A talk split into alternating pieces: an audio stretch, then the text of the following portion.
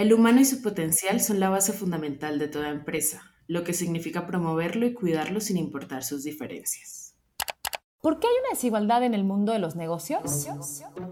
¿A qué problema te enfrentas? ¿Qué te mantiene despierto en la noche? Fue uno de los mejores momentos de mi carrera. Sentí que era el momento perfecto para emprender. ¿Y si, trabajamos en equipo? Victoria 147, el podcast. Iniciamos nuestro primer episodio hablando de la energía femenina en los negocios, interpretada de mil maneras y parte esencial de nuestra visión y misión.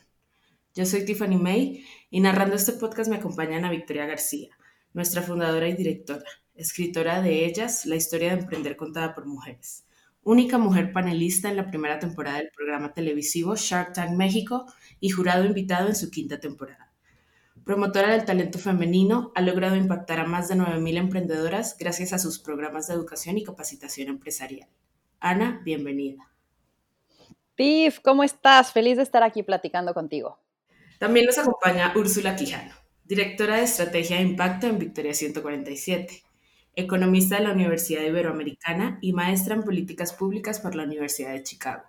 Con más de 10 años de experiencia trabajando en consultoría, su experiencia se enfoca en temas de desarrollo, impacto social y monitoreo y evaluación. Le apasiona generar información y resultados para que se puedan tomar mejores decisiones de política pública y cree fervientemente en la igualdad de género. Úrsula, bienvenida. Gracias, Tiff. Hola, Navik. Qué buena onda estar aquí. Y también estamos con Rodrigo Elizondo nuestro director de marketing con amplia experiencia en marketing, comunicación, desarrollo de estrategias, marketing digital y social media. Rodrigo es un gran líder y un alma creativa que valora el trabajo en equipo y desarrolla el talento. Actualmente impacta a través de Victoria 147, donde también comparte su experiencia y conocimientos como fellow de las emprendedoras. Rodrigo, bienvenido. Hola, hola, muchas gracias, Steve, U, Anavik. Un placer, como siempre, estar con ustedes. Oigan, ¿y por qué elegimos ese tema para hoy? La realidad es que yo personalmente, antes de Victoria 147, mi vida se rodeaba de una energía bien masculina en el trabajo, ¿no? En el mundo de los negocios, yo estaba en Endeavor y, justo lo que veía era ambición, resultados, competencia, más, más, más, más, logros, ¿no? Y en estos últimos ocho años que he estado en Victoria 147, he visto que las mujeres actuamos distinto nos mueven distintos motivadores. Llegamos al objetivo por diferentes caminos y me parece bien interesante la nueva forma que se está planteando de hacer las cosas en el mundo de los negocios. Así que em, cabe decir, y esto yo creo que lo vamos a ir desarrollando, es la energía femenina en los negocios no solo viene de las mujeres, pero sí creo que las mujeres venimos un poco a revolucionar este mundo y pues no sé, quisimos meter una cosquillita por ahí. Así que eh, por eso el tema. Estamos listos. Pues empecemos con Rodri. ¿Tú qué entiendes por el lado femenino de los negocios y cómo lo vives? Bueno, definitivamente el, el lado femenino, digamos que como diría Ana Victoria, todo el mundo pensaría que solamente son mujeres, pero yo creo que en realidad se trata, yo lo pensaría más bien también como un lado humano, es una parte muy importante porque sin duda alguna los, los hombres hemos hecho negocios durante muchísimos años, pero de una manera sumamente agresiva. Entonces, cuando entró Victoria 147 y, y, y en la entrevista con Anavik, eh, hubo, hubo una conversación muy interesante en la cual ella preguntaba por qué Victoria 147 o cómo yo veía Victoria 147 y yo le decía que como un lugar seguro para las emprendedoras y así fue. Creo que siempre el tema de emprender es muy difícil eh, y algo que, que, Victoria tiene es el tema de ser ese espacio donde puedes estar 100% seguro, ¿no? O sea, es decir, puedes ir, puedes contar tus problemas, puedes hablar de lo que te está pasando y vas a tener retroalimentación. O sea, entonces, entre mujeres que han pasado exactamente por lo mismo que tú. Y si llega a haber algún hombre, este hombre también entra en este mismo contexto de no juzgar únicamente así de, bueno, a ver, no me importa, pero ¿cuál es tu evita? Y dices, no, a ver, o sea, cálmate, atrás de ese evita, atrás de todas de todos esos números, hay personas y qué hay de las personas. Entonces, definitivamente creo que para mí el tema, eh, digamos que el lado femenino de los negocios tendría que llamarse más bien el lado humano de los negocios, ¿no? O sea, entonces, que es cuidar a las personas porque las empresas están hechas de personas. Y en el momento que tú puedes hacer, eh, hacer sentir a la gente que realmente es un diferenciador y que lo que está haciendo en el día a día tiene un impacto, es donde tiene muchísimo valor, ¿no? O sea, más allá de un número que el día de mañana, ah, ok, ya te corro siguiente, o sea, ¿sabes? O sea, sí, cualquier persona, o sea, digamos que nadie es indispensable, pero sí el valor que puede sumar esa persona a el ecosistema de tu empresa es algo que debe de, de estar muy bien cuidado, o sea, que debe de darle a entender a la otra persona el por qué es importante para tu empresa. Entonces yo lo vería desde esa perspectiva. Para ti, Úrsula, ¿qué entiendes por el lado femenino de los negocios y cómo lo vives? Para mí, Tiff, el lado femenino de los negocios justo lo veo mucho también en estas cualidades. Rodri dijo una palabra que se me hace clave, o sea, esta parte humana. Entonces lo veo mucho en cualidades, o sea, en estos atributos que sí traemos, generalmente sí los traemos más las mujeres, pero todos los tenemos, y los tenemos más desarrollados en su medida las mujeres. Pero también veo estos atributos cómo se materializan y se vuelven algo real del día a día, ¿sabes? Entonces, por ejemplo, es muy común, em, y muchos de nosotros que estamos en el mundo de negocio lo sabemos, digo, nosotros trabajando con todas las emprendedoras, pero históricamente el mundo del emprendimiento, la cultura emprendedora, siempre se ha catalogado con variables o con, con adjetivos masculinos. Justamente hablaban, a Victoria justamente decía agresividad, ¿no? Bueno, decía creo que competencia, pero esta parlaba de agresividad, independencia, toma de riesgos, competitividad, siempre se han asociado históricamente con el emprendimiento. Entonces, ¿qué pasa? Nosotros empezamos a trabajar, bueno, Ana Victoria, todos llevamos trabajando mucho tiempo con mujeres, más de ocho años, y de repente te das cuenta de todos estos otros atributos que también existen y que también funcionan en el mundo de los negocios. A mí, para, para mí eso se me hace súper interesante y es cuando empiezas a decir, ah, entonces, ¿qué pasa si hablamos de estos otros atributos? Mismos que está, justo dijo uno Rodri, ¿no? O sea, esta parte humana, esta parte comprensiva, empática, intuitiva, resiliente. Entonces ahí dices, ah, estamos incluyendo otras características que están increíbles, hagamos el mix y con este mix vamos a hacer algo súper chido. Entonces creo que yo lo veo ahí, yo lo veo justo en este tema de estos atributos y luego como que cómo se convierten en tu día a día, o sea, cómo se vuelven ya una cultura laboral. Yo lo veo en esas dos cosas. Y Ana, ya nos contaste un poco, pero tú qué entiendes por el lado femenino de los negocios y sobre todo cómo lo vives. Claro te voy a decir es que sí es muy marcada la diferencia entre un emprendedor hombre y un emprendedor mujer, ¿no? Eh, desde cómo plantean las cosas, cómo eh, asumen riesgos, cómo se ponen objetivos, cómo el Excel en manos de un emprendedor hombre revienta en sus este, presupuestos y en sus proyecciones, porque todo es posible y esa ambición creo que es positiva de cierta manera, y la mujer es alguien que le gusta cumplir, que es responsable, que no te quiere quedar mal y entonces es más conservadora, es eh, inclusive podría decir como más temerosa de pronto de que no haya algo bajo su control, ¿no? Entonces, si hay diferencias marcadas, creo que ninguna es más negativa o más positiva, creo que el mix es lo que hace valor. Pero si me preguntas el lado femenino, dichas estas diferencias, y para no ser repetitiva, te diría que justamente creo que es una nueva forma de hacer negocios integrando también la parte personal, que creo que hasta ahora, liderado mucho por lo masculino, se había perdido.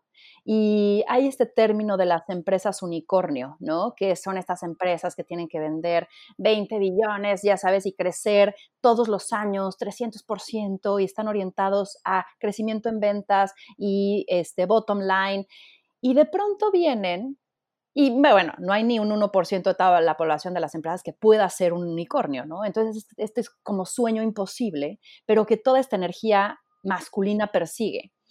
Y de pronto salen las empresas cebras, que las empresas cebras son estas empresas que son reales, ¿no? O sea, que crecen sostenidamente y que lo que están haciendo es perdurar en el tiempo porque están construyendo unos cimientos fuertes. Y si bien no tienen un crecimiento de escalabilidad así eh, eh, impresionante, son empresas de bajo riesgo, ¿no? Entonces, yo creo que ese es el enfoque, ¿no? Como un poco, un poco ir a integrar la parte personal, conservar los valores, ser integral y todo lo que dice Rodrigo, que me pareció muy interesante.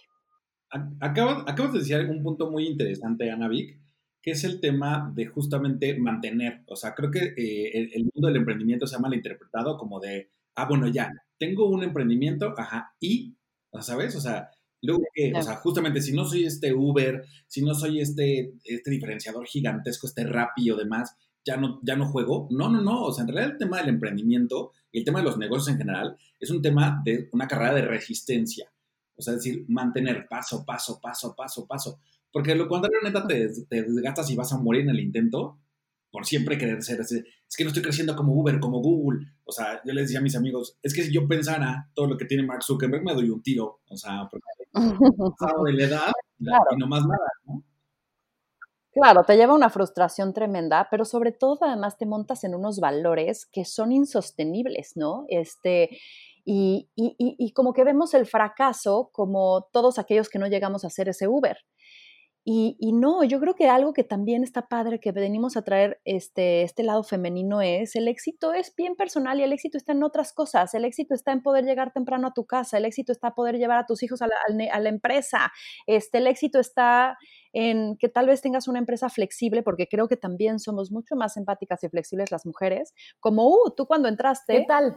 Que primer día entraste trabajando desde Alemania, ¿no? Esa historia es increíble y la verdad, Anavik, o sea, pasó gracias a dos elementos. Uno importantísimo, que tú estuviste dispuesta a hacerlo, y otro es que yo me, me rifé y te dije, y un poco la historia va así. Mi esposo, en ese entonces, 2017, se iba a ir a hacer una pasantía de su doctorado a Alemania, siete meses. Y yo ya le había aceptado a Ana Victoria el puesto hace un mes. O sea, yo tenía un compromiso gigante de que yo ya le había hecho que sí, que yo empezaba el primero de abril, algo así. Y en el Inter le dicen a Tomás que se tiene que ir a Alemania. Y pues obviamente yo me quiero ir con a Alemania, nunca he ido a Alemania, ¿no? Entonces ahí llego con Anavik, lo pienso y le digo, pues le tengo que hacer alguna propuesta. Anavik me conoce indirectamente, nunca hemos trabajado juntas, pero pues le voy a decir que obviamente no voy a trabajar siete meses a distancia porque no me conoce, soy primera entrada, pero pues vamos a hacer un mix. Entonces me siento con Anavik eh, y obviamente me dice, a ver, ¿qué traes? O sea, le dije, mira, está esta situación.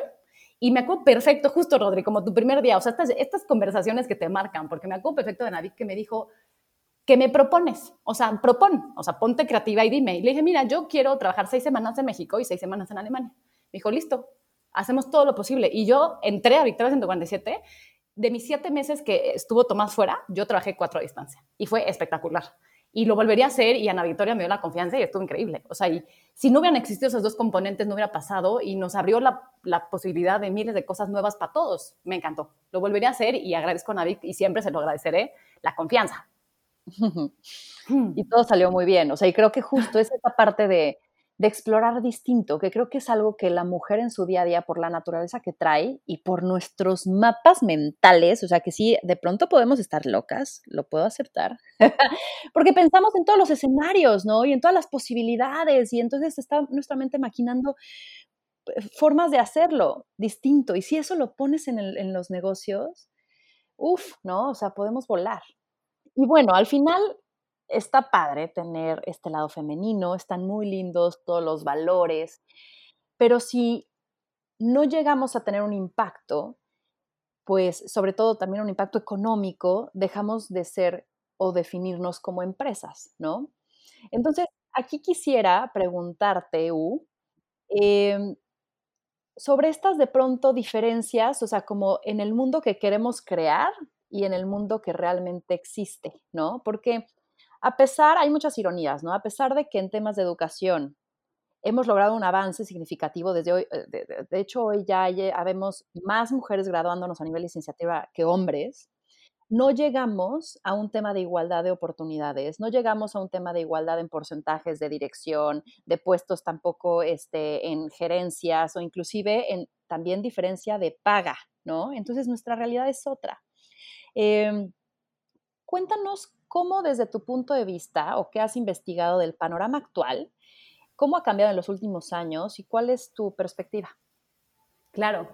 Mira, me quedé justo pensando en lo que decías ahorita y qué importante es el, tener esta conversación, pero el justamente no olvidar el panorama macro para pues, apuntar todas las iniciativas y todas las políticas públicas hacia esos números, porque, a ver, y somos realistas, ¿no? A mí me choca de estar todo el tiempo este, enfocándome en las problemáticas, pero la problemática existe y hay, un tema de igualdad de género muy fuerte. Entonces, a mí me gusta verlo como en cuatro grandes indicadores y creo que esos cuatro grandes indicadores te dan una muy buena foto de qué pasa en México, qué pasa en América Latina y en el mundo entero. O sea, uno importante obviamente tiene que ver con la participación de las mujeres ya en la fuerza laboral. Como tú bien dices, ¿qué está pasando? El 50% de las mujeres ya se gradúan a la misma proporción que los hombres, pero cuando entran a trabajar, únicamente el 43% de las mujeres forman parte de la fuerza eh, laboral. ¿Y qué pasa? Los hombres, eh, el 78% de los hombres forman parte de la fuerza laboral. O sea, hay muchas mujeres que ni siquiera entran a la fuerza laboral, empezando por ahí, o sea, comparemos esos dos números. Otro muy importante habla, por ejemplo, ya de mujeres en puestos de liderazgo. Entonces, no solamente no entran a la fuerza laboral, en el camino, que sabemos que es un camino bastante sinuoso, muchísimas se quedan en el camino por decisiones personales, laborales, etcétera, ¿no? Pero únicamente el 10% de las mujeres en México forman parte de los comités ejecutivos. O sea, no hay representación en justamente en estos lugares en donde se toman las decisiones más importantes, que benefician a hombres y a mujeres y a todos por igual, ¿no? Entonces, para mí ese es también un tema bien importante, el de liderazgo que sabemos que existe y es un, es un temazo, o sea, es muy delicado. A mí otro que me duele, así estos que son personales y me duele y realmente es duro, el de la brecha salarial. Por cada peso que un hombre gana, la mujer gana 78 centavos, haciendo el mismo trabajo.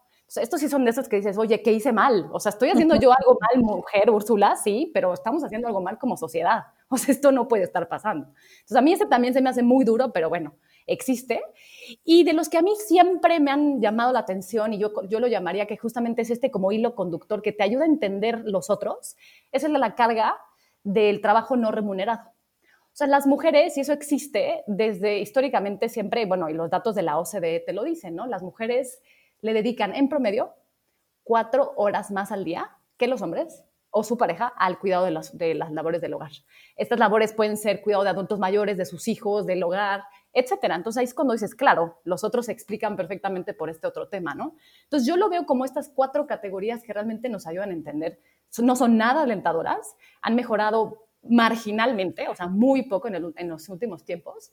Y definitivamente tenemos que nosotros tomar iniciativas como personas al realmente negociar mejor nuestro puesto, como empresas para dar esta flexibilidad para que no carguemos con eso, como gobierno, como sociedad. O sea, esto es un trabajo en conjunto y, y, estamos amolados. O sea, y estamos hablando de estos indicadores a nivel género, pero también hay un mundo en temas de diversidad. Entonces, está, complicado el panorama y tenemos que realmente también ir apuntando hacia eso, porque pues tenemos que acelerarlo, no queremos tardarnos 90 años en llegar a la igualdad de género. Oye, y ahí, por ejemplo, o sea, de pronto no podemos tampoco caer en, en señalar solo a los hombres como culpables. Creo que habemos muchos responsables de que estas cifras existan. ¿Cuáles son, crees, desde tu punto de vista, las, principales variables que han ocasionado esto al día de hoy, ¿no? que lo siguen perpetuando y que ¿qué deberíamos de hacer? O sea, algo factible, algo accionable, desde tu punto de vista, ¿quiénes tendríamos que involucrarnos para darle la vuelta a esto? Mira, para mí, Ana, que es una buena pregunta y justo a mí no me gusta tampoco como que culpar al sistema, ¿sabes? O sea, yo no soy de esas personas, yo sí soy de esas personas que cree como que, que traemos todos la responsabilidad, hombres, mujeres, todos traemos la responsabilidad de, cambiar este, esto, ¿no? En, en, beneficio de esta flexibilidad, en beneficio de estas empresas humanas de las que estamos hablando y que a todos nos encantan, o sea, yo quiero vivir en un mundo más humano, o sea, me urge, neta, todos los días. Entonces, creo que parte mucho de esta parte humana, yo, de mis decisiones que tomo en el día a día, y para mí, justo, y todo el tiempo lo platico, pero parte mucho, es muy curioso, pero para mí todo es como que se desemboca desde mis decisiones personales de mi casa, o sea, de mi día a día, de yo decirle a mi esposo, ¿sabes qué? Tú, tú te encargas de todo hoy porque yo tengo un chorro de trabajo y estoy en un momento bien importante y quiero que todo funcione y quiero que lo... Y, él, y él se encarga y como que, para mí, parte de tu, de, de, tu casa, o sea, de tus trapitos sucios, como dirías de, de, esos, digo, aquí no aplica el dicho, ¿no? Pero, pero como que parte mucho de lo personal, de, de tu día a día. Yo creo que por ahí empezaríamos muchísimo, habría muchísimo cambio. Y el cambio es muy duro, ¿eh? Porque obviamente es el yo verlo en mi día a día, pero que justamente mi pareja y las personas que me rodean también lo entiendan. Y, y tú, la persona, la mujer, nosotras, justamente tenemos que decir, cedo la batuta, o sea, de estas cosas. No soy una mujer perfecta, no voy a hacer todo, yo. No, me niego, me relajo. Y si quiero hoy trabajar, trabajo un chorro. Y si mañana quiero hacer el súper y cocinar delicioso, lo haré. Pero tampoco como que sobreadjudicarte todas las labores que tenemos que hacer. Para mí parte de ahí. Y sabes que también de pronto observar lo que normalizamos que no deberíamos de normalizar, ¿no? O sea, a mí me, me dejó muy impactada cuando Euge, que es otra chava que estuvo en nuestro equipo, eh, tenía dos chavitos chiquitos, ¿no? Y pues, pues sí es un tema, porque se enferman, tienes que ir por ellos, la guardería te los regresa, tal. Y cada vez que eso sucedía, a la que le hablaban era ella. O sea, no le hablaban al papá, ¿sabes? Y entonces tienes que estar pidiendo favores todo el tiempo, tienes que estar corriendo por todos lados y entonces claramente traes una culpabilidad en todos tus ámbitos si no regularizas lo que tú estás diciendo de seamos responsables de manera equitativa en todas nuestras nuestros ámbitos, nuestras esferas, hombres y mujeres, ¿no? Totalmente. Aquí, yo, aquí, hay un tema bien curioso con nuestro país, con el, por ejemplo, cómo la mamá es un icono, perdón la palabra tan cabrón, ¿no? O sea, es decir, la mujer, o sea, como madre, como, como eje de, de casa, es así máster, ¿no? O sea, todo lo que ella diga, todo lo que se... Sí, se cuadran, ¿no? Es, es el matriarcado. O sea, México vive un matriarcado. ¿no? O sea, pero qué curioso que, ok, va, o sea, la mamá siempre tiene que ser la sacrificada, siempre que tiene que ser la que deja la carrera a un lado, siempre tiene que ser... Entonces, tenemos un problema que yo creo que va desde la base de la, del, digamos que de la educación del país, ¿no? O sea, ¿en qué sentido? Eh, seguimos manteniendo estos puntos y pueden sonar tan bobos, pero eh, decía así como de, a ver, no sé, ¿va, ¿va, a lavar ropa? Ah, bueno, mi hija sí puede lavar la ropa, o sea, sí puede echarla a la lavadora, pero mi hijo no, ¿no? O sea, entonces, ¿cómo no vamos a normalizar que en los negocios, o sea, una mujer gane veintitantos por ciento menos, o sea, que es un insulto, o sea, que la neta es que hagan el mismo trabajo y que tú ganes menos? Chavo, no se trata de preparación, ¿eh? O sea, tú dijeras, bueno, es que eh, tiene una maestría, no sé qué, bueno, ahí está justificable la diferencia salarial pero que sea meramente un tema de sexo es una ridiculez. O sea, entonces. Ridiculez. Y que viene basado de esta parte de decir, ah, bueno, tú, mija, sí cocinas, tú tienes que aprender a no sé qué. Y decimos de broma, ¿no? O sea, alguien que ya sabe cocinar, ya estás listo para casarte. A ver, mano. cocinar se resuelve con rapi, ¿eh? O sea. claro. Oye, oye, pero Rodri, muy interesante, te voy a decir una cosa. Y ahí otra vez, hay que tener como la responsabilidad todos, ¿no? O sea, Sí. Llegamos a, a, tener esas diferencias de pronto salariales porque estaba leyendo el otro día que en un proceso de entrevistas, más o menos el 68% de los hombres negocian su sueldo. Hmm. Solo el 20% de las mujeres lo hacen. Entonces también es una dinámica distinta. Yo creo que, por eso te digo, creo que hay muchas responsabilidades porque tú como empresa tendrías que justo evaluar el desempeño sin importar si te piden más, ¿no? O sea, como llevar un control, ¿no? De tus posiciones, de los sueldos y si no, compensar a todos por igual. Pero de pronto siento que las mujeres nos dejamos en el sentido de que pensamos que esa es una buena negociación, decir, bueno, no voy a empujar mucho esto porque acabo de ser mamá y entonces voy a pedir más permisos, entonces mejor no negocio esa carta porque voy a faltar o voy a trabajar desde mi casa. En vez de decir, oye, hablando se entiende la gente, como Úrsula llegó y habló conmigo, como Ana Pau, que ahorita está en Finlandia viviendo también. O sea, creo que de pronto tenemos que pedir, tenemos que plantear, tenemos que no tener miedo de, de negociar también, ¿no? Y, y, creo que eso también me gustaría dejarlo, como no es como dice Úrsula, parte del sistema, creo que de todos nosotros, ¿no? El otro día nos mandaste, Anavik nos mandó un, un meme súper interesante que justo esto habla de eso perfecto. O sea, ahí está la foto de un hombre diciendo, oye, necesito negociar un aumento porque tengo, acabo de tener hijos y la verdad necesito proveer y yo asegurarme que tienen toda la fuente de ingresos y que les doy seguridad.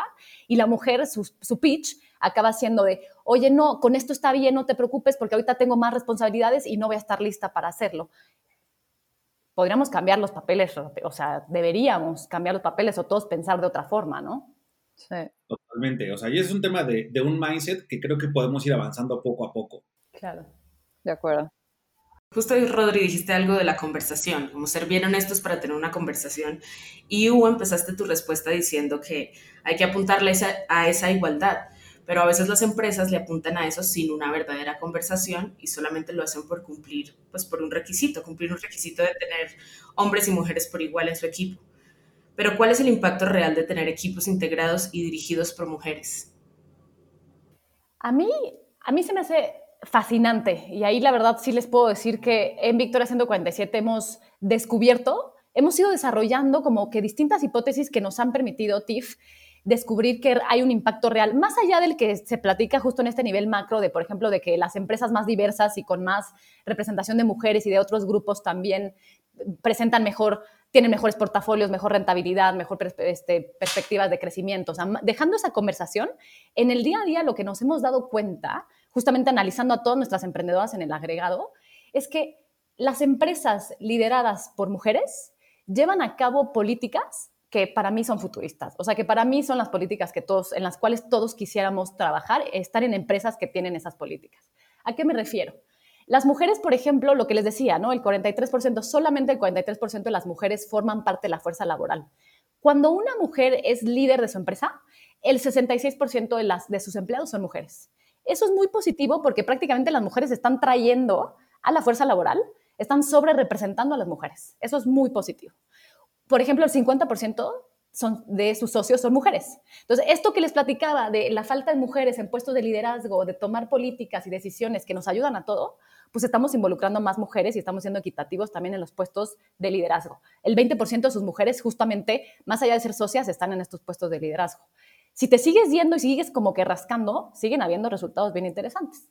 Una de cada dos mujeres que están justamente con en Victoria 147, que conocemos, eh, y bueno, que a verte, más allá de ser una estadística, nosotros las vemos cómo operan y dices, esto es increíble lo que estás haciendo. Em, una de cada dos en etapas avanzadas ofrece muchas más prestaciones que las que tenemos en la ley en México. Ofrece 20 días de, vacaciones, ofrece licencia de duelo, o sea, ofrece em, beneficios que empresas como Patagonia tienen, o sea, que empresas multinacionales billonarias, o sea, estamos hablando de pequeñas, medianas y grandes empresas lideradas por mujeres. Y la otra parte que se me hace interesantísima, y esa va a ser otra conversación, porque luego yo me clavo en estos temas y tampoco es el plan, pero en Victoria 147 en los últimos años, obviamente, muchas de nuestras emprendedoras han tenido colaboradoras que se embarazan. El 90% de sus colaboradoras vuelven a trabajar. Eso en el mundo no existe. Esos datos ni siquiera existen. O sea, nosotros no tenemos datos en México que te digan, no vuelven. Las mujeres cuando se embarazan no vuelven justamente porque ellas tienen la carga laboral. El otro día leí un estudio padrísimo que se hizo en México y que es bastante positivo, que justamente hablaba de, en el momento en el que la mujer se embaraza, cuando tiene un hijo, automáticamente aumenta su carga de trabajo no remunerado 20 horas a la semana. La del hombre aumenta 5. Entonces estamos hablando que las mujeres tienen un chorro de chamba cuando se embarazan y justamente por eso no vuelven a trabajar. Las emprendedoras, sus colaboradoras, están volviendo a trabajar. ¿Por qué? Porque estamos haciendo empresas, una vez vuelvo a la palabra de Rodri, estamos haciendo empresas humanas.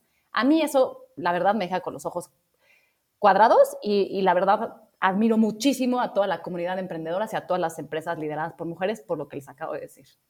Oye, también había como una, una métrica, como una matriz que decía justamente como la pendiente de tu potencial de carrera, ¿no? Y, y los hombres, cuando se casan, esa, esa pendiente crece, las mujeres cuando se casan, esa pendiente decrece. O sea, cuando nos graduamos, las mujeres tenemos una pendiente mucho más alta porque somos más estudiosas, o sea, salimos con mejores calificaciones, ¿sabes? Pero de pronto llega ese punto de formar familia y va para abajo. Y es la principal razón por la cual dejan de chambear, como tú decías.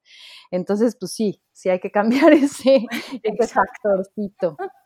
Claro, pero hay, hay impactos y están poca madre. O sea, ahí sí, se los dejo de reflexión. Gracias. Hay dos cosas bien, bien padres que plantea Úrsula, o sea, bueno, que se traducen en nuevos términos que han estado saliendo últimamente, que uno de ellos es el famoso salario emocional, o sea, el tema, por ejemplo, de poder tener, por ejemplo, una licencia paternal, o sea, que no solamente sea para la mamá, sino también para el papá. O sea, entonces, ¿por qué? Porque vas a tener tiempo de convivir con tu hijo, con tu esposa, de mm. integrar toda la familia, caramba, o sea, ¿sabes? Y eso, ningún seguro de gastos médicos mayores, ningún fondo de ahorro, nada, nada de eso lo compensa. Claro. Entonces, Hoy está buenísimo, ¿eh? Tu prestación, eh, cumpleaños de tu hijo. Este, el primer diente que se le caiga. Paquete combo. Ya me gustó. Entonces, e, esa, parte del salario emocional es clave, creo que para poderlo integrar en empresas mucho más humanas. entonces, de entrada. Por otro lado, o sea, la parte del conocido redes verticales de negocios es algo que se practica mucho entre hombres. O sea, ¿ya qué se refiere? Por ejemplo, o sea, a mí me, me, pasan una vicepresidencia de una empresa, ¿no? Entonces, por lo tanto, yo necesito director, ¿no? estoy buscando un director específico. Entonces, yo busco entre mi red de amigos directa ese, ese personaje. Entonces, lo traigo y lo coloco ahí porque sé que tiene el potencial, es un chingón, historial, bla, bla, bla, bla. Eso es algo que entre las mujeres de pronto no se ha fomentado. Entonces, porque luego, o sea, yo sí he escuchado como entre las propias mujeres, y eso lo veremos un poquito más adelante, el tema de, ay, no, es que si me traigo a mi amiga va a ser un conflicto. No, aprendamos a dividir, a dividir, perdón, a separar las cosas y a fortalecer estas redes verticales en la cual una mujer trae a otra mujer y por lo tanto el ecosistema empieza a balancear los colores. O sea, si lo queremos ver en colores, se empieza a balancear y a mixear un poco más, ¿no? O sea, entonces creo que es una parte vital para que la importancia y la relevancia de la mujer en el papel laboral continúe creciendo, en el que una mujer confíe en otra mujer y de esa manera continúen creciendo. O sea, tomando un poco el tema de datos. O sea, mientras en México solamente el 41, 45% de, de la fuerza laboral son, bueno, de las mujeres son fuerza laboral, en Argentina es el 80, 90%. ¿No saben? Es enorme la brecha con el propio Latinoamérica. O sea, entonces, ¿qué tenemos que hacer? Como dice Úrsula, o sea, continuar con este crecimiento e integrando cada vez más y más y más mujeres a la fuerza laboral, a todas aquellas que sí quieren, por supuesto, porque habrá quien no, ¿eh? O sea, habrá las que están casadas con el, el príncipe que la saque de, de, este, de, trabajar, estudian la carrera mientras se casaban. It's okay, no pasa nada, o sea, ¿sabes? Es un punto bien importante, o sea, no, no satanizar las cosas. Está bien, mientras nos estamos a gusto, está bien. Oye, Rodri, justo, o sea, retomando contigo, eh, pues tal vez para Úrsula, para mí, para ti, pues no sé, no vemos cosas que tú sí, cuando llegas a un lugar en donde en su mayoría somos mujeres o a veces en su totalidad, ¿no? Entonces, ¿cómo ha sido para ti trabajar en un equipo conformado por puras mujeres eh, y dirigido por mujeres?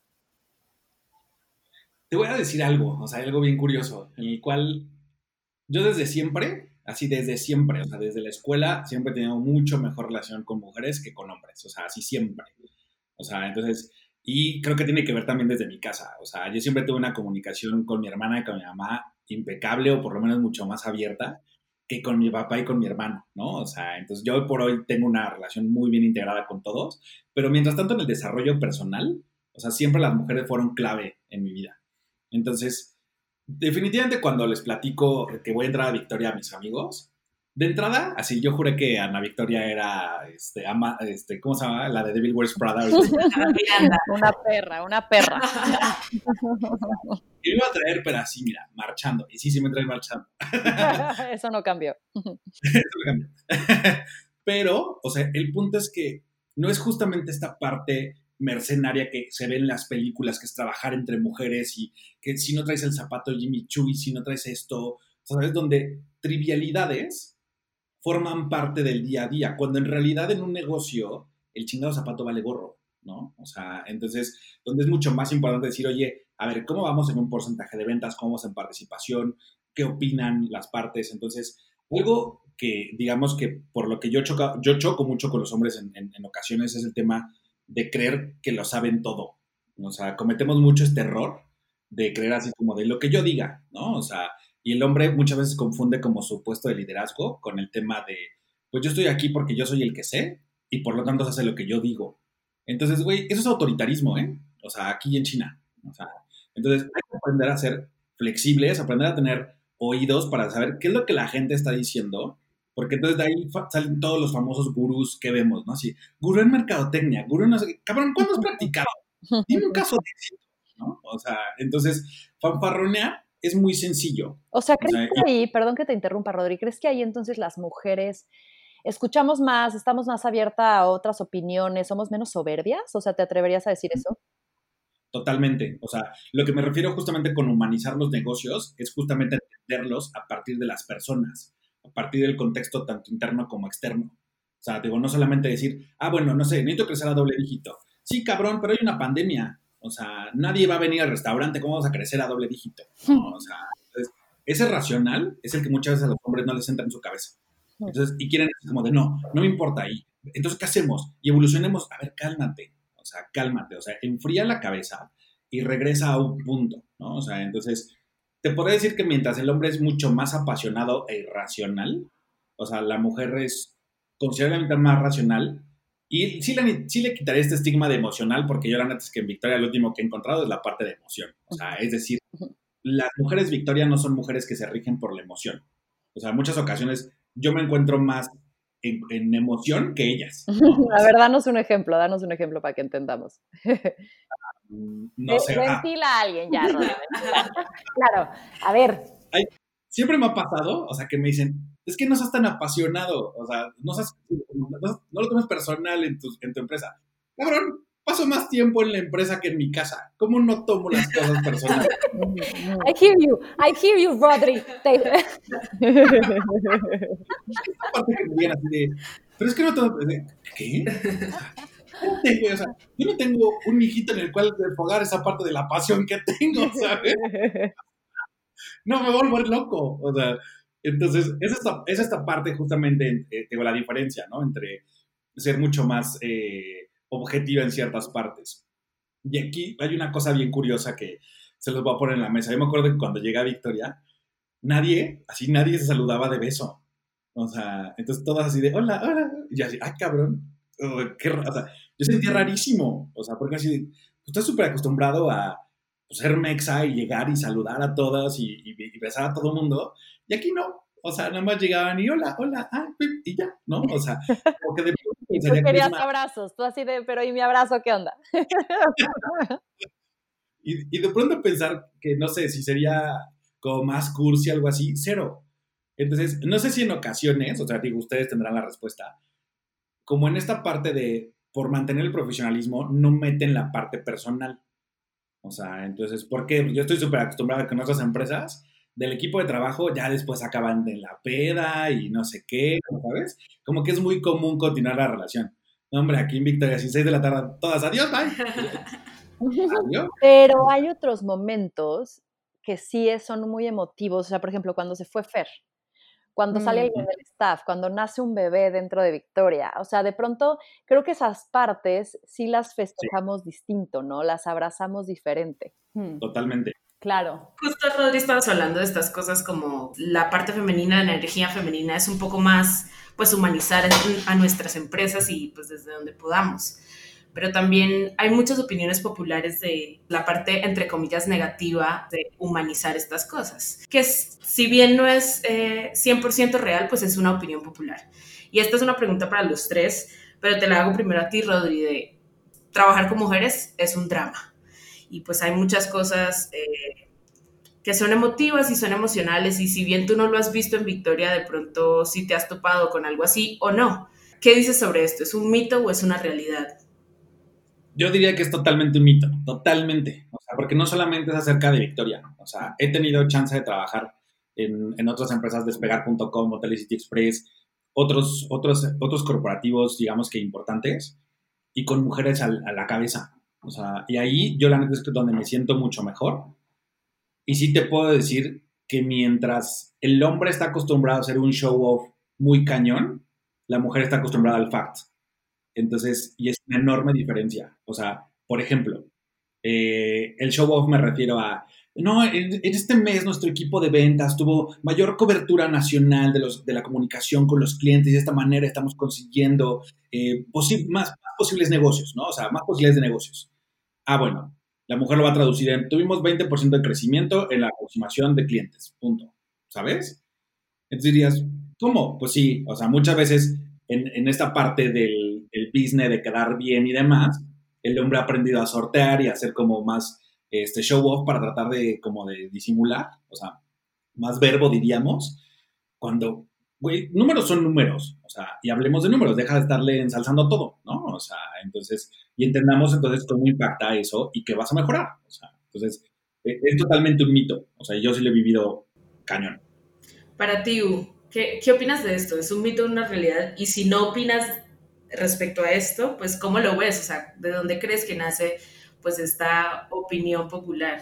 Claro. No, sí opino, Tiff. No, para mí también es súper un mito. O sea, la verdad, esta es la primera vez que yo trabajo en un entorno que es mayoritariamente mujer y para mí en lo personal ha sido, ha sido un reto, pero ha sido súper, o sea, ha sido como un, un balde de agua fría, pero súper positivo que hasta me ha moldeado a mí. ¿Y por qué se lo digo? Porque, a ver, yo, yo tengo dos hermanos hombres, yo estudié economía, o sea, siempre he estado en un entorno en el que la verdad como que me siento muy cómoda trabajando también entre hombres, o sea, como que todo eso me ha funcionado muy bien. Y entrando a Victoria 147 siempre, o sea, fue lo más caluroso, siempre ha sido lo más colaborativo, muy nice, o sea, como que, pero siempre enfocado en resultados y la verdad ha funcionado muy bien. Pero más allá, y ya yéndome más a, las capitas finas, o sea, de estas de la cebolla que ya te vuelves a lo delicado, te vas a lo delicado, a mí Victoria 147 ha sido una, una mm, escuela bien interesante porque yo soy este tipo de persona que sí espera las cosas para el momento y que es muy intensa y que sí estoy esperando que mi equipo me conteste a los cinco minutos. O sea, yo tengo, yo estoy, yo pienso así. Y, o pensaba así, ¿sabes? O sea, y el, y el trabajar con mujeres que justamente estamos viviendo etapas de, de nuestra vida bien distintas, que estamos viviendo etapas de maternidad, de cuidado de hijos adolescentes, de cuidado de hijos chiquitos que no estás, te enseña, te enseña, es una gran escuela, o sea, es una gran escuela sobre la flexibilidad y sobre darte cuenta, sobre este, este concepto que está muy de moda y que la neta está muy chido y es, todos creo que lo tenemos que trabajar diario, le, dejar ir, o sea, las cosas van a pasar, si tú tienes, si tú eres un buen líder y si tu equipo está comprometido, las cosas van a pasar. Y esa ha sido la enseñanza de muchos otros. En, ahorita en Victoria 147 hay muchas mujeres embarazadas que tienen hijos chiquitos, que tienen hijos adolescentes. Sacan la chamba. O sea, mi, mi primera escuela fue, en Victoria 147 fue Re, o sea, yo trabajé con Regina, que es tipaza, que es lo más comprometida, creo que está más responsable que yo, o sea, ya estamos hablando de niveles de huella, párenle, porfa.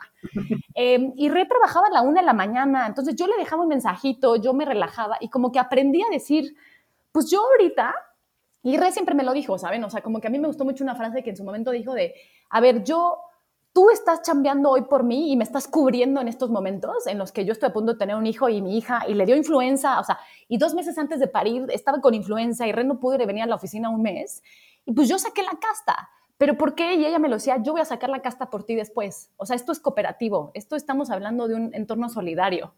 Y la neta está bien chido pensar así como sociedad y como empresa. Entonces, para mí fue mucho el, es una escuela y todas, todas nos han enseñado. O sea, esta Ana Ceci, que es socia y directora de emprendimiento, o sea, neta me saco el, el, ¿cómo se dice? Me saco el sombrero por decir cómo lo bien que maneja y lo mucho que nos ha enseñado a todas de decir, a ver, estoy a punto de tener a mi segundo hijo y yo puedo manejar a mi equipo y puedo resolverte las cosas.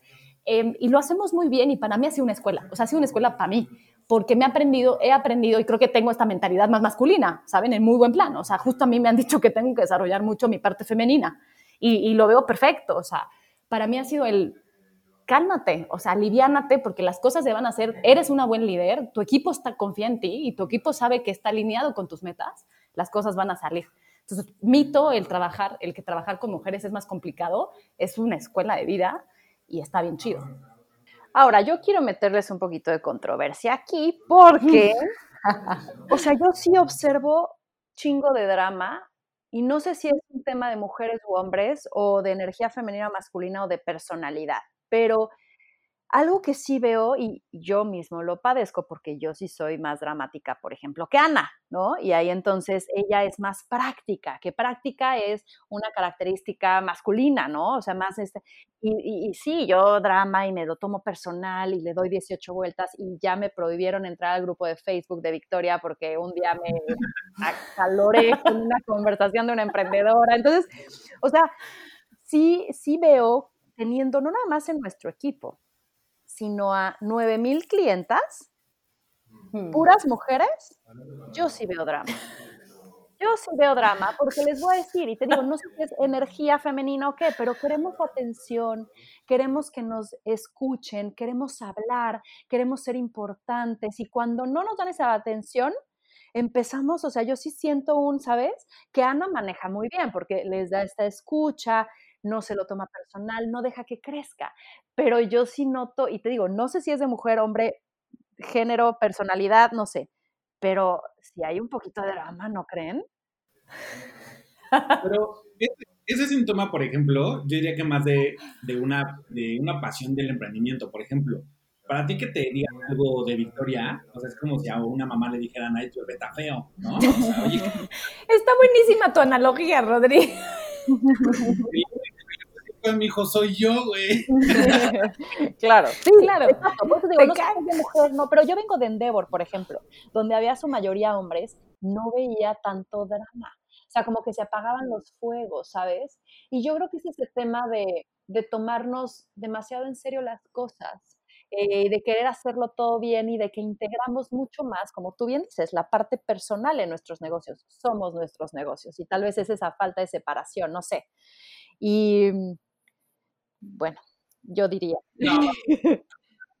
tu negocio no tiene que ver con, este, con, con, el tema de género. O sea, tiene que ver 100% con un tema de, oye, insisto, es mi hijo, ¿sabes? Lo voy a defender. Sí, sí, sí, tal vez.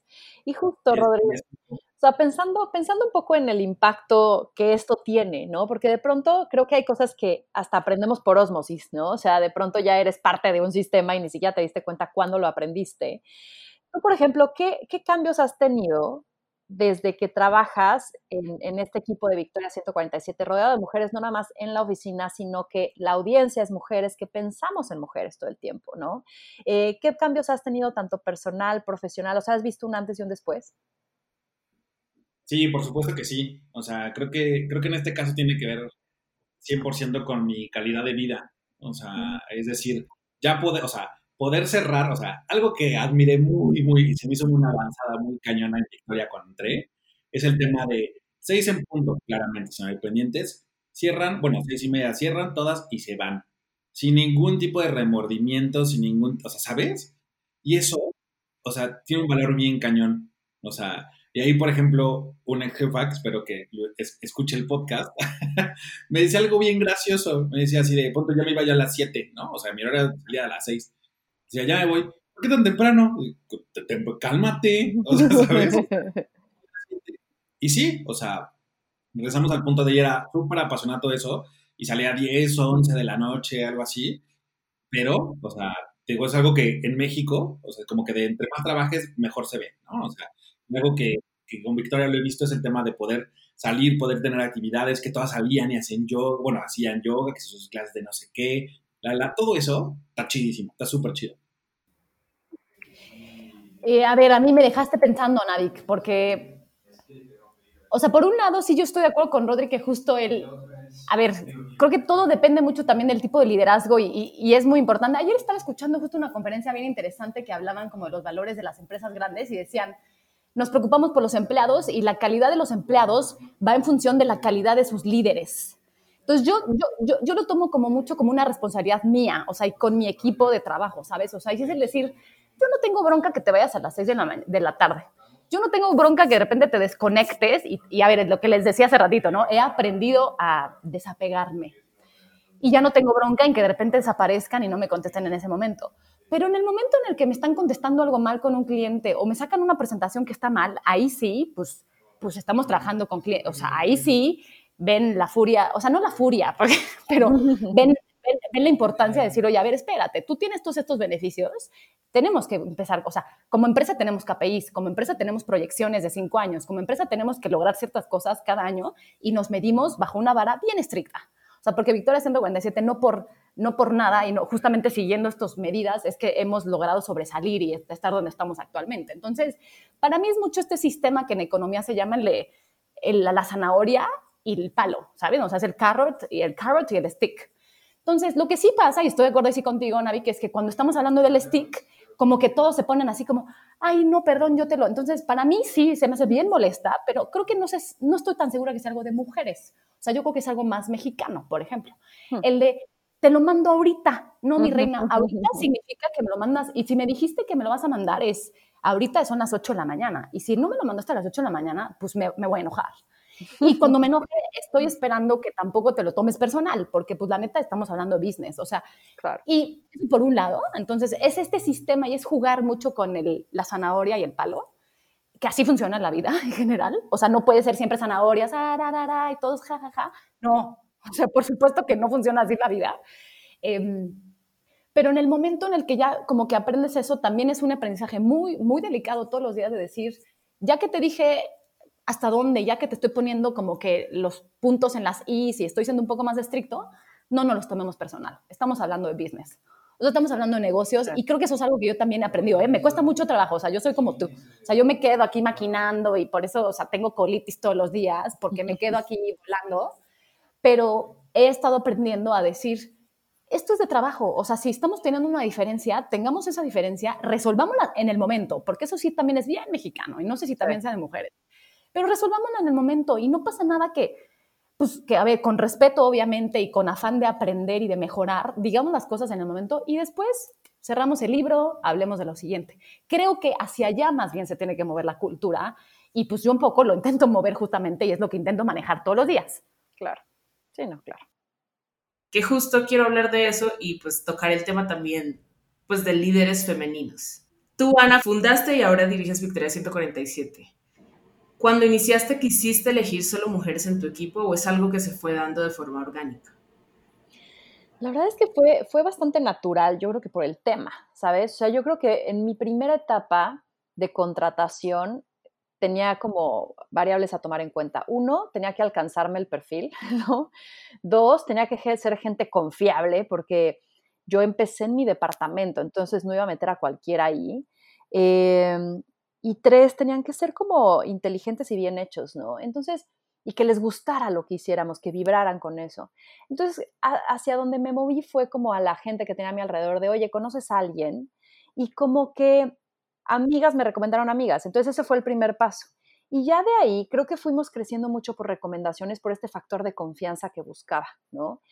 Ya cuando abrimos las puertas empezaron a llegar un poco más hombres, pero no duraban tampoco tanto por, no sé si al inicio sobre todo, porque tal vez no, no tenían esta misión o este, o sea, como que lo que veo con las mujeres que entraban en un inicio era, es una misión de vida, ¿no? O sea, Eugenia decía, güey, en ningún lugar me habían contratado estando embarazada, o sea, yo voy a estar aquí, me voy a partir la madre, ¿no? O sea, como que de pronto lo hacían una misión personal.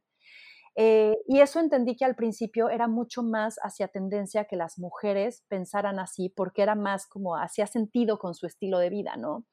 Y, creo que después conforme fui, y hay también este misunderstanding de, ah, es de mujeres, entonces solo contratas mujeres, ¿no? Como que de pronto también había siento esta creencia, eh, hasta que de pronto empezaron a entrar hombres y eso fue como algo bien bonito, porque yo hasta forzaba a los equipos y les decía, por favor, busquen hombres, o sea, nosotros hablamos de equidad y de diversidad y pura vieja aquí, güey, ¿no? Entonces, sí le decía, porfa, porfa, porfa, en tus entrevistas, pero nos llegaban más currículums de mujeres, siempre. Eh, y creo que ahora que tenemos hombres, sí se hace una dinámica distinta, ¿sabes? O sea, porque hay una, una, forma más concreta de, de, pensar o, de sintetizar o de no alargar conversaciones demasiado, porque las mujeres hablamos más, ¿no? O la parte femenina habla más. Este, de pronto también como que no nos ciclamos en un solo tema. Eh, o sea, sí ha cambiado la forma inclusive de, de pensar, de hacer el flujo operativo, pero nuevamente creo que dentro de Victoria no nada más sabemos hombres y mujeres, sabemos mujeres con una carga masculina importante y hombres también con una carga femenina importante, ¿no? O sea, Jesús es súper bien detallista, bien hecho, en su, escritorio tiene, ya sabes, este, el pad así súper coloreado, ya sabes que dices, güey, o sea, claramente tienes una parte desarrollada femenina, ¿no? Entonces, yo creo que es mucho también de energías, pero sí, no pensé que solo esto era para mujeres, creo que eventualmente, y me lo han preguntado, inclusive si Victoria 147 se va a abrir a hombres, pues tal vez es el futuro de Victoria, ¿no? Hoy hay un problema que atacar y una brecha que cerrar, pero eventualmente, si sucede, es una posibilidad. Tú has decidido también, eh, recientemente o no sé cuánto tiempo lleves en este camino, pues, pero has llevado un camino de autoexploración. Y en él, pues te has topado con conceptos energéticos, espirituales, más fuera del, del molde que dentro. Y ya sé que nos explicaste, pues para ti qué era la energía femenina, pero desde una perspectiva más holística, ¿qué es y cómo lo estás aplicando ahorita, digamos, en tu emprendimiento? No sé, habítate, por ejemplo. Claro. Sí, eh, te voy a decir, yo creo que vi un TED y, me hizo mucho sentido, en donde para mí es una forma clara de ver la energía femenina y masculina, nuevamente sin meter mujeres o hombres. Y es que todo aquello que, por ejemplo, te lleve al fin es masculino. Lo que te lleve a una experiencia es femenino. Ejemplo, el, café, ¿no? Eh, tú tomas café por el fin de que te despierte por el fin práctico de sus beneficios o por hacerte el ritual, por darte este espacio, por disfrutar el olor, el sabor y tal, ¿no? Y creo que si eso lo traduces a la vida o eso lo traduces a los negocios, es como bastante claro, ¿no? O sea, es como toda aquella, toda aquella experiencia que queremos disfrutar en el camino y ver el cómo y ver a los hijos y ver a la familia, pero hacer mi yoga, pero tener mis espacios, pero el viernes dármelo, pero esa experiencia y es una forma femenina de ver la vida, a que es que quiero llegar a tener tantos millones y ese es mi objetivo, punto, me da igual cómo llegue, ¿no? Entonces, es eso, son los atributos y es bailar con eso, ¿no? Y nuevamente, hay veces que estás en lo masculino y hay veces que estás en lo femenino. Eh, ¿Y cómo he vivido este proceso? Yo creo que ha sido y sigo en, o sea, todos estamos siempre en proceso de aprender, pero para mí como que ha habido muchos choques contra pared y se me han caído muchas estructuras en el último año y medio, dos años, ¿no? En donde empecé a explorar para adentro y me di cuenta que, por ejemplo, había un contraste muy grande y lo sigo viendo ahora, ¿no? Yo que venía educada de este endeavor, esta, esta ambición, estos particularmente eh, atributos masculinos, llego acá y digo, claro, es que estoy siendo a veces agresiva, a veces muy ambiciosa, a ver, ¿sabes? Como que habito estos choques, pero a partir de interiorizarme, a partir de empezar yoga, a partir de meditar, a partir de observarme, a partir de probar psicodélicos, a partir de irme a retiros, a partir de muchos viajes sola, ¿no? Este, que empieza a leer muchísimo y de otros temas y empiezas a decir, no solo los atributos masculinos, porque yo también tengo una carga muy fuerte masculina, eh, son los que me llevan hacia donde quiero. Y entonces empecé a ver que toda esta parte de, del proceso me hacía falta, de la experiencia me hacía falta y empecé a impulsar mucho más la parte femenina, la parte de darme espacios, la parte de entender que no la, la venta de al final del año es lo que me iba a traer satisfacción, sino todos esos momentos, esos proyectos, ¿no? Y entonces justo empieza este año, eh, pues con esta pandemia, y empiezo a observar a la gente, ¿no? Y empiezo a ver que esta estructura masculina de negocios como la eh, venimos sosteniendo es insostenible.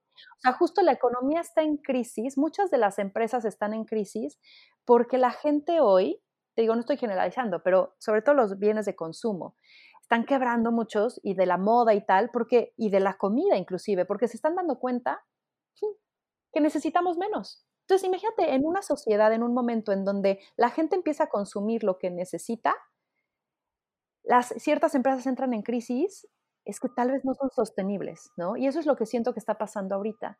Y entonces, en medio de una crisis, pues hay miedo, este, hay incertidumbre, hay soledad, y empiezo a observar que en este encierro, pues también te encierras contigo mismo, un ser que a pesar de que ves diario, eres, es el menos, es la persona que menos ves. O sea, tú con tu pareja, tú conoces más los rasgos, el lunar, la arruguita que se hace aquí de él que tuya, porque tú no te estás viendo todo el tiempo, ¿sabes? Y si no hubiera espejos, sería imposible vernos a nosotros. Entonces, llega este momento de encierro y puta, no hay ruido externo, no hay fiestas, no hay amigos, no hay trabajo, no hay distracciones, carajo, tengo que vivir con esta persona. Y entonces me doy cuenta que la gente le empieza a pasar mal porque no están trabajadas, ¿sabes? Y es ahí donde digo, creo que no puedes ser líder, no puedes tener una empresa si no te trabajas a ti, si no vas a este salto interno y ves que tienes que ser una constante y destinar tiempo a ir hacia allá, a ver esas cosas que tal vez estabas evitando, a abrazar esos lugares oscuros, ¿sabes? Y a potenciar esos lugares de luz. Entonces, eh, el primer programa fue Reprograma, que justamente pues, lo que pretendía era abrazar a la gente en el cambio. Y después de ahí creamos Habítate, que va mucho más allá a decir, tópate con tu mente, tu cuerpo, eh, tu alma, ¿no? Y entonces cada vez más, el año pasado empecé con estas inquietudes, solo que mi equipo no me dejó, pero, pero creo que ahorita ya es, ya es este, inevitable, y más en un mundo en donde nos estamos convirtiendo en lo que hacemos, o sea, hoy nadie apaga la compu, o sea, sabes, vivimos trabajando, vivimos conectados, vivimos pensando en trabajo, pues también metámosle lo personal y si vamos a tener que hacer un blend ahí rarísimo, que no se desbalancee lo que nos hace falta de personal. Entonces, para mí es importante balancear y no nada más ya enfocarnos en negocios. Totalmente. Pues tenemos que hacer un balance más entre estas dos cosas y no, como también dice Úrsula, no solo todos zanahorias y todo palos. Entonces, esta pregunta es para los tres. Ustedes, ¿qué tips o qué consejos o qué solución ven eh, o qué propuesta tienen para pues que nuestras empresas tengan más esta representación femenina, esta energía femenina y pues al final humanizarlas más. ¿Tú qué propondrías, Rodri? Definitivamente es el no tener miedo, o sea, el quitar los, los estigmas y los mitos. Eso sería el principal.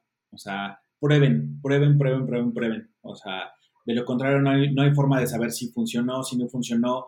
Creo que algo que dijo Úrsula ahorita, por ejemplo, en el cual eh, ella empezó en Alemania y, continuó en México, ¿qué es lo que va a pasar? Que Úrsula invariablemente, más allá de género, como persona, se va a sentir sumamente agradecida con la empresa. Entonces, ¿por qué es humanizarla? ¿Por qué es saber que Úrsula tiene una vida detrás de la empresa, pero que su talento está tan cañón que lo quiere conmigo? ¿no? O sea, y lo mismo pasa justamente con Euge, ¿no? O sea, ¿por qué no va a estar súper comprometida con la empresa si siempre que ella levantó la mano y pidió asistencia la tuvo? O sea, entonces, entendamos que los negocios los hacen las personas y las personas tenemos problemas y tenemos situaciones que necesitamos sentirnos respaldados por la empresa y que nos digan, güey, eres importante. O sea, está bien, tómate este día, tómate esta semana, lo que tú quieras, más allá del tema de vacaciones, no, no, se lo descuentes de las vacaciones, o sea, cogerlo como un break para él, o sea, y absorbe ese pequeño impacto, porque el día de mañana, eso que acabas de sembrar, se va a retribuir en mucho más trabajo, en mucho mejor desempeño, en nuevas ideas y en un compromiso real, o sea, compromiso de fondo y no solamente un compromiso de sueldo. Claro. ¿Tú qué propondrías o qué tips darías? Claro, Rodri, ahorita que estabas platicando la de, de, lo de Alemania, me hiciste, o sea, me llegó un flashback de yo, Úrsula, porque me estaba congelando, trabajando a las 11 de la noche, así de yo puedo, tengo que terminarlo. Pero era muy positivo porque empezaba a trabajar a las 2 de la tarde, o sea, había aprendido a dejar ir y decir, está bien que vayas a comer lunch, ahorita no hay nadie conectado, empieza a trabajar a las 2 de la tarde. Entonces fue bien interesante, pero me hiciste recordar eso, perdón, cierro paréntesis. Eh, Mira, Tiff, yo, yo lo asocio otra vez, este tema de la energía femenina, voy a cerrar un poco justo el círculo con lo que platicamos al principio, ¿no? O sea, más allá de los atributos, creo que lo, lo, asocio con estas prácticas que tienen que pasar y que justamente las mujeres dueñas o líderes de negocios pueden implementar. Lo asocio mucho, por ejemplo, con el tema de liderazgo. Para realmente integrar una, una perspectiva de género más real, objetiva, eh, no basada solamente en cuotas, sino más allá, tiene que haber un tema de liderazgo. O sea, los líderes y las líderes de la organización tienen que estar comprometidos y todos los días, en todos los discursos, en todas las reuniones trimestrales, en todas las reuniones de planeación que haya con su equipo, transmitir el mensaje. Transmitir el mensaje que les importa la igualdad de género, la diversidad, que están llevando a cabo políticas. O sea, sí se trata de un discurso que se tiene que apropiar la persona líder de la organización y sus equipos de liderazgo, porque con base en eso, la gente que le sigue en la organización se lo empieza a creer. Entonces, el componente de, compromiso de, las y los líderes es esencial. Ya te vas después más al mundo de políticas y de programas, y es importantísimo que si las empresas lleven a cabo estos programas, muchos de ellos no son caros, o sea, muchos de ellos se pueden hacer justamente, siempre hay una persona en la oficina que te dice, yo, yo te ayudo, yo lo hago, programas de mentoría, programas de sponsorship, programas de desarrollo de liderazgo. Justo por lo mismo que trabajamos, que platicábamos hace rato de que las mujeres sí necesitamos un empujón. O sea, necesitamos que de repente nos aranden y que digan, mi reina, o sea, aprende a negociar, aprende a pararte tú bien, aprende a hablar en todas las reuniones, aprende a dar tu postura. Nadie te va a regañar, es un tema de negocios, lo que estamos platicando, es un tema de la empresa.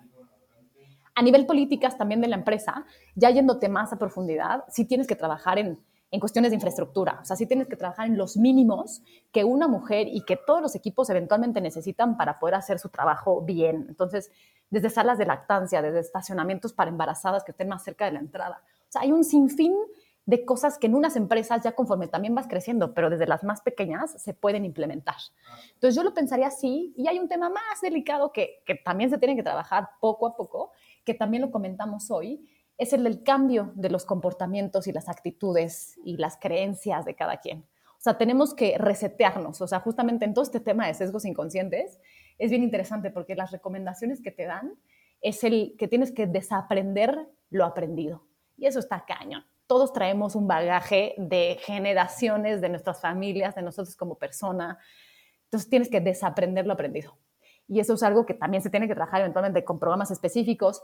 Algo, algo platicábamos hoy también, decir de no quitar el dedo del renglón, de estar insistiendo todos los días de, oye, ese comentario que dijiste es sexista, ese comentario que dijiste está en contra, y más allá del tema de género, también un tema, lo o sea, a mí me gustaría que, y Anavik lo dijo muy bien, o sea, creo que actualmente trabajamos con un tema de mujeres y vamos a seguir trabajando en este tema porque hay una brecha gigante que ya platicamos, pero hay unas necesidades increíbles también en temas raciales, en temas de discapacidad, en temas de preferencias sexuales, temas socioeconómicos. tenemos que trabajarlo. Entonces, creo que estos son tipos de políticas que se pueden hacer. En Victoria 147 hacemos todos estos diagnósticos y estas recomendaciones justamente con distintas evaluaciones para las empresas y nos hemos dado cuenta que estos son elementos bien, bien importantes, además de, pues obviamente darles la información, ¿no? Y de sacar los datos y demás, pero pues va, un poco por, mí, por ahí, yo considero. ¿Y tú, Ana? Hmm, eh, yo lo que les diría es, atrévense a pensar distinto y a probar distinto y a romper el status quo, como que de pronto aceptamos las cosas como vienen. Heredamos muchas creencias, heredamos muchas formas de pensar que ni siquiera nosotros nos cuestionamos. Yo me acuerdo una vez que estaba de viaje con una amiga y le digo, ¿por qué el fin de semana dura dos días? O sea, ¿sabes? O sea, ¿por qué seguimos viviendo un fin de semana dos días? ¿Por qué no carajos cuatro, sabes? O sea, ¿sabes? Como que siempre... Pero ya, como que hay tantas cosas que normalizamos y creo que nos tenemos que cuestionar todo el mundo, todo el tiempo, todas las cosas. Y entonces cuando pasa eso en este, en este ámbito, pues te das cuenta que hay un chorro de posibilidades. Y entonces, como yéndome un poco también al, al cierre, eh, yo les diría también, confíen en la gente, sean claros, enfóquense en resultados y si algo no funciona, siempre se puede ajustar. ¿no? Porque de pronto no nos atrevemos a probar cosas distintas porque decimos, puta, se me va a ir el, eh, se me va a desmadrar el corral de gallinas, ¿no? O sea, se me va a ir y va a ser una locura. Y entiendo, pero creo que si no pruebas no puedes saber si funciona o no. Y como decía Rodri y Úrsula, ¿no? O sea, alguien contento va a estar mucho más agradecido. Y quieres gente contenta, no quieres gente miserable. Entonces creo que estamos redefiniendo la forma en la que inclusive vemos nuestro trabajo, vemos nuestro propósito, vemos la vida, ¿no? Entonces, yo creo que acá yo les dejaría la reflexión de, de estarnos autoobservando, de estar observando todo lo que está a nuestro alrededor y entender qué y quiénes elegimos ser, qué elegimos vivir, qué valores queremos promover, cómo usamos nuestras mejores armas, ¿no? Eh, y ser creativos en el proceso, atrevernos a ver la posibilidad de un canvas en blanco y que las cosas pueden ser distintas. Entonces yo creo que, yo creo que por ahí iría mi reflexión de, no ver buenos o malos, ni la mujer es mejor ni el hombre peor, no somos batalla, ¿no? Em, somos complemento y creo que si nos empezamos a entender así y empezamos a usarnos para complementar estas piezas para llegar a un mejor lugar, como decía Úrsula, uno más humano, a mí también me urge, ¿no? creo que entre todos podríamos hacer este cambio. De pronto veo la pandemia y digo, esto es como un monopolio, o sea, ¿por qué no nos ponemos de acuerdo y no, salimos de esto más rápido, no? O sea, es como, si nosotros creamos las reglas de este mundo, deshagámoslas. Entonces, esa sería como mi reflexión. Pues muchas gracias a todos por sus respuestas. Yo me la pasé muy bien y espero que ustedes también. Gracias Úrsula, gracias Rodrigo, gracias Ana por tomarse el tiempo de estar. En nuestra descripción los van a poder encontrar a cada uno y pues nos vemos el próximo miércoles en un nuevo episodio. Buenazo, muchas gracias, los disfruté mucho. Sí, igualmente. Besos y abrazos. Besos.